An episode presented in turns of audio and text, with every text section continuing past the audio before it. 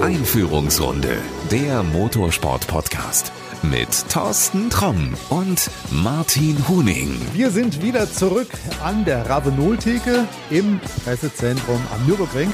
Martin, Kaffee ist getrunken. Ja, Teil 2 unserer Geschichte. Was ist alles so passiert in der Zwischenzeit im Motorsport? Lass uns mal über das Thema TCR reden. Das Feld ist ein bisschen dünner geworden. Etliche Fahrer aus der TCR sind in die GT4 gegangen. Ein logischer Schritt, glaube ich. Ne? Ich mag im Grunde beides irgendwo. Das Thema GT4 ist derzeit wahrscheinlich auch die etwas günstigere Variante. Es ist halt so, dass du halt auch mit zwei Fahrern auf einem Wagen sitzt. Das ist ja im ähnlichen Format wie das ADAC GT Masters. Aus dem Hintergrund ist es dann auch nachvollziehbar. Ich hoffe natürlich, dass es beides Rennserien sind, die nach wie vor und lange mit tollen Autos in beiden Rennserien ihren Bestand haben, klar. Also bei der GT4 bin ich mir ziemlich sicher, bei der TCR genauso. Also ich glaube, diese Autos sind einfach, also wer sie einmal live erlebt hat, die sind geil. Die sehen toll aus, machen einen riesen Rabatz und die Dinger sind auch wirklich schnell. Also für einen Fahrer auch noch bezahlbar. Ich glaube, das ist einfach eine Serie, die Spaß macht und die berechtigt auch hier im ADAC GT Masters Wochenende mit dabei ist. Ja, es ist rundet das ganze Veranstaltungspaket ab. Das ist so wichtig. Ich habe heute Nachmittag noch mit einigen Zuschauern gesprochen, auch welchen, die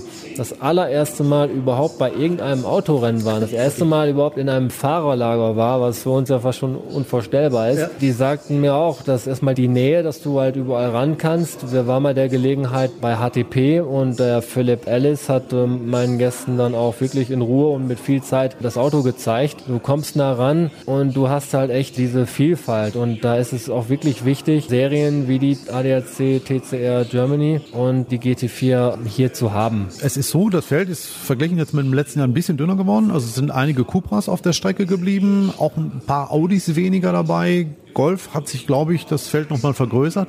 Aber da wird es im nächsten Jahr so sein, es wird neue Autos geben. Also alle drei Hersteller haben ja ein neues Serienauto. Also gibt es auch ein neues TCR-Auto. Und ich weiß, die werden im Moment, glaube ich, gerade entwickelt. Ja, und ich finde es sehr positiv, dass sich die Automobilhersteller mit dem Thema TCR oder grundsätzlich mit dem Thema Kundensport befassen. Ist meiner Meinung nach sehr wichtig. Auch wir profitieren davon. Heiße ich dann sicherlich jeden neuen Wettbewerber herzlich willkommen. Es ist ja auch so, diese Autos sind ja nicht so weit weg vom Serienauto. Also bei den Motoren kannst du zum Beispiel noch erkennen, dass sie zumindest mit einem Serienmotor noch einiges gemein haben. Ja, und ich meine, die, die Silhouette ja auch. Wenn du jetzt einen VW Golf hast, ist er nun mal ähnlich zu dem, was hier in der TCR fährt oder andere Autos. Das sind jetzt keine, keine Formelrennwagen oder irgendwelche hochgezüchteten LMP1 Prototypen Sportwagen, sondern es sind irgendwie Autos, die der ein oder andere doch durchaus in seiner Garage stehen haben könnte. Und das schafft natürlich auch nochmal eine zusätzliche emotionale Bindung zu einer Rennserie, wenn sie sich selber nahbar macht, auch, auch vom Wagen selber. Wenn du jetzt als Ölhersteller dabei bist, ist das etwas, was du auch an Know-how mit auf die Straße bringst, die Erfahrung, die du halt eben in der TCR machst? Das auf jeden Fall. Und, und wir suchen auch immer wieder die Zusammenarbeit mit Automobilherstellern, was Kundensport betrifft, was seriennahen Motorsport betrifft. Ob jetzt ein bisschen das Thema GT4 ist oder auch TCR. Das ist für uns ganz wichtig, weil ähm, bringt auch sein Produkt äh, noch mal näher in die Serie, also in den normalen Straßenverkehr hinein. Das ist andere Formelsport ist sexy, LMP1-Sport ist sicherlich sexy, das ist was ganz Großes. Du kannst in diesen Serien natürlich deine Performance zeigen.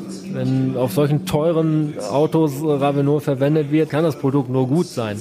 Nur wir wollen natürlich auch dann die Nähe zum normalen Autofahrer und das schaffst du halt über seriennahen Motorsport. Das ist eine Steilvorlage. Ich war vor ein paar Wochen bei der Präsentation des neuen Toyota Supra. War wunderschön in Deidesheim, also so ein Städtchen inmitten von Weinbergen, großartig zum Fahren. Ich durfte auch fahren und bei der Pressekonferenz hat man eben halt was über das Auto gezeigt und dann taucht plötzlich ein Bild auf, da siehst du einen Rennwagen, kleben Ravenol-Aufkleber drauf. Ich, hä? Was ist denn da los? Ja, das ist eine neue Zusammenarbeit mit der TMG GmbH. Wie du weißt, arbeiten wir mit den Kölnern schon im Bereich GT86 zusammen seit einiger Zeit. Und jetzt kommt das Thema GT4 in Form des Supra dazu. Und wir sind First Fill Partner der TMG GmbH und das Auto wird mit unseren Produkten befüllt ausgeliefert. Also das heißt, jeder, der das Auto bestellt, und davon sollen schon einige Vorbestellungen zumindest vorliegen, der kriegt Ravenol gleich drin und weiß dann, dass er sich zumindest aufs Öl verlassen kann. Genau, das und er kann über die Toyota Motorsportseite dann auch über den Ersatzteilkatalog oder, oder das Portal kann er unsere Öle dann auch nachkaufen, wie andere Produkte auch. Wie wichtig oder wie schwierig ist so eine Entwicklung, wenn jetzt ein neues Auto kommt? Also ihr seid ja in die Entwicklung wahrscheinlich sehr frühzeitig mit eingebunden gewesen und man hat nicht gesagt, guck mal, hier steht ein Auto, los geht's. Das hängt immer vom Öl selber ab. Also wenn wir jetzt über das Thema Motoröl reden, sind wir in der glücklichen Situation, dass wir grundsätzlich schon sehr hochwertige Motoröle haben, die für den Motorsport oftmals nur gering modifiziert werden müssen. Deshalb ist der Schritt gar nicht mal so der allergrößte. Das ist ja auch das Gute, dass viele, die ähm, halt ein normales Straßenauto fahren,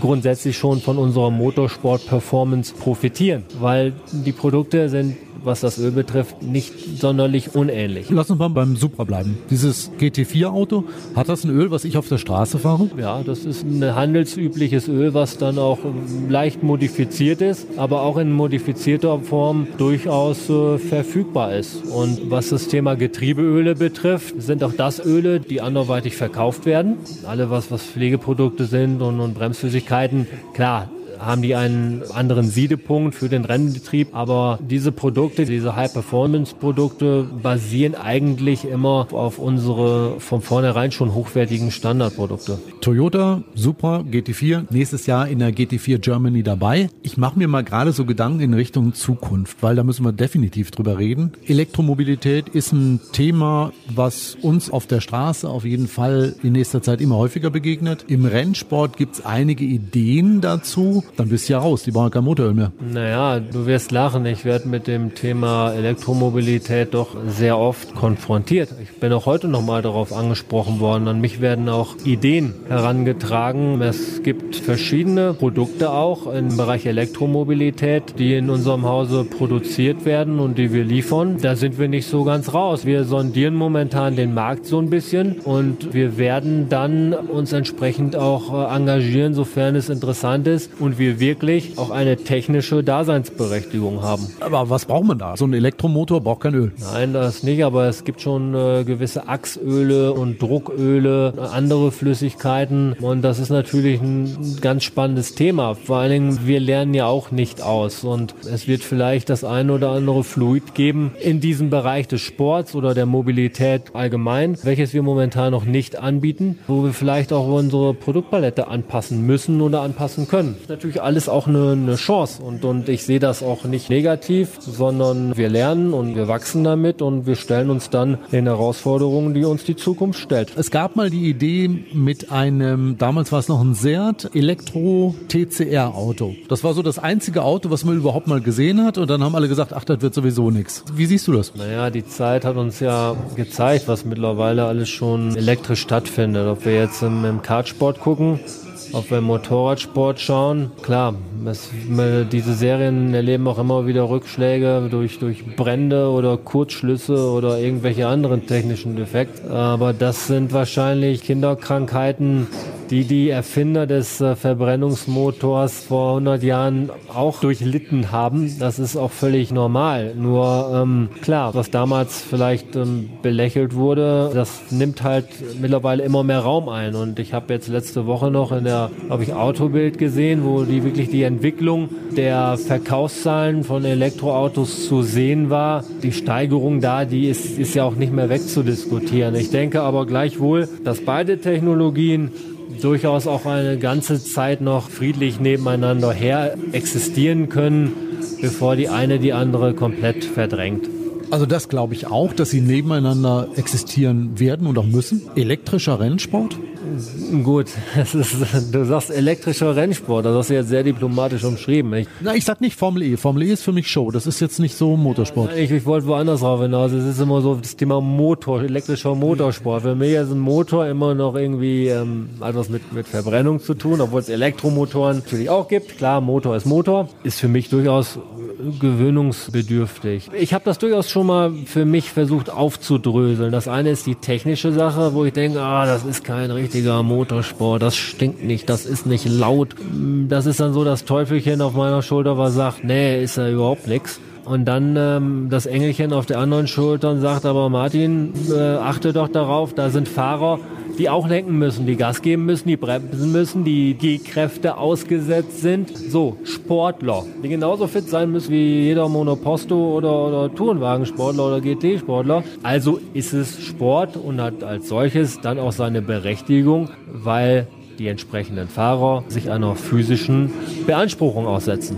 Das ist mal ganz einfach, ja. Ich habe es eben gesagt, es gab mal ein Auto, was damals Seat vorgestellt hat. Ich habe neulich gelesen, Hyundai will auf der IAA ein Fahrzeug enthüllen, was die Zukunft des Motorsports darstellen soll.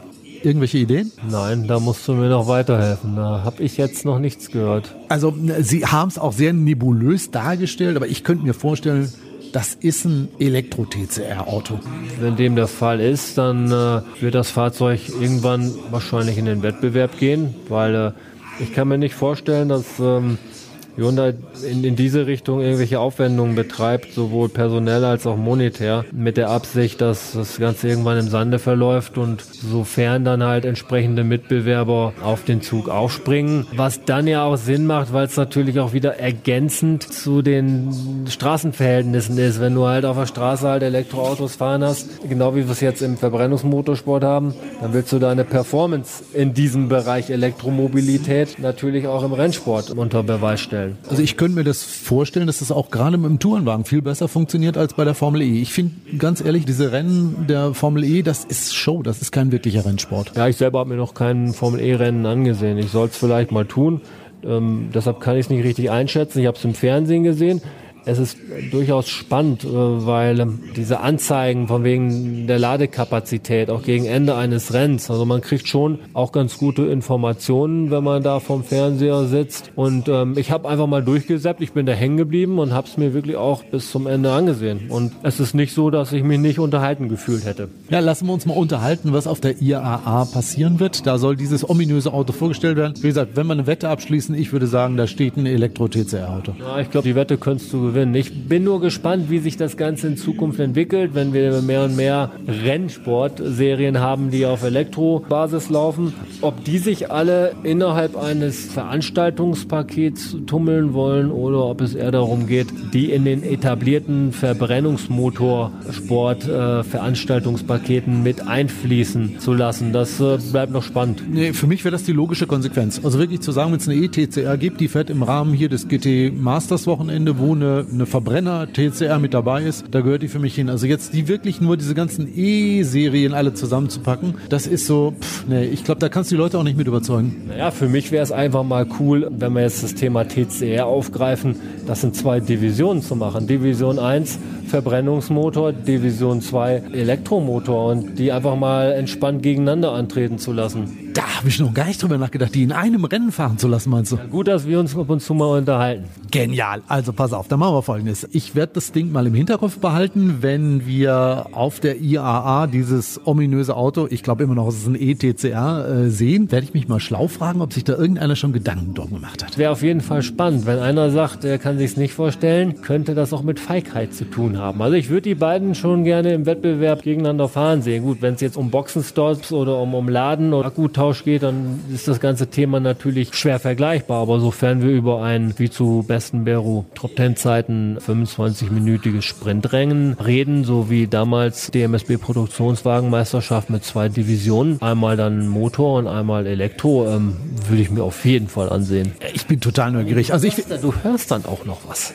Teilweise. Ein leises Auto an dir vorbei, mal ein, ein lautes Auto, aber im Schnitt äh, kriegt man zumindest ein bisschen was auf die Ohren. Also an der Sache bleibe ich dran. Ich glaube, wenn wir uns nächstes Mal wiedersehen, was hoffentlich nicht so lange dauert, dann äh, wissen wir vielleicht ein bisschen mehr. Vielleicht weiß der ADAC schon was. Ich mache mich da auf jeden Fall schlau. Ich bin auf jeden Fall gespannt. Ja, am Ende hast du noch irgendeinen hilfreichen Tipp, worauf ich bei meinem Auto jetzt auf der Rückreise vom Nürburgring achten sollte? Ja, ich weiß, Aktivschaum nehmen und die Fliegen vorne vor der Scheibe wegmachen. Ja, du musst, wenn du vom Nürburgring nach Hause fährst, musst du alles dabei haben. Du musst einen Insektenferner dabei haben. Du solltest aber auch den, den Eiskratzer dabei haben, Enteiserspray, alles was so schon in Richtung Winterchemie geht. Ich kann mich da an ein 24-Stunden-Rennen auf dem Nürburgring erinnern, wo wir dann auf einmal innerhalb von 25 Minuten einen Temperaturabfall von, weiß ich nicht, gefühlten 20 Grad hatten. In meinem Koffer habe ich auch immer alles dabei, was Nürburgring betrifft, sowohl Sommersachen wie auch Winter. Deshalb solltest du noch mal schauen. Auch hier in der Eifel haben wir sicherlich einen Ravenol-Vertrieb, wo du dich dann... Du, ich weiß aber, der Kollege Schmickler, der mit seinem Team hier angesiedelt ist, der hat sowas. Er ist super sortiert. Du kannst dich ja bei den Teams durchfragen. Die sind ja zahlreich hier. Und äh, ja, ich kann da nur, nur raten, dich da mit allen Produkten, die wir haben, Sommer wie Winter, gut ausgestattet auf den Heimweg zu begeben. So werden wir das tun. Martin, vielen, vielen Dank für diese zwei extra langen Folgen und ja, bis zum nächsten Mal. Es war mir wieder ein Vergnügen und ich freue mich aufs nächste Mal. Mach's gut. So, das war's für heute. Auf die nächste Folge musst du nicht wieder zwei Monate warten. Versprochen. Hast du uns bereits abonniert, dann bekommst du die aktuellsten Folgen automatisch. Hast du uns noch nicht abonniert, dann solltest du das vielleicht tun. Das kannst du auf allen Plattformen machen. Also, bis dahin. Ciao, ciao. Das war Einführungsrunde, der Motorsport-Podcast mit Thorsten Tromm und Martin Huning.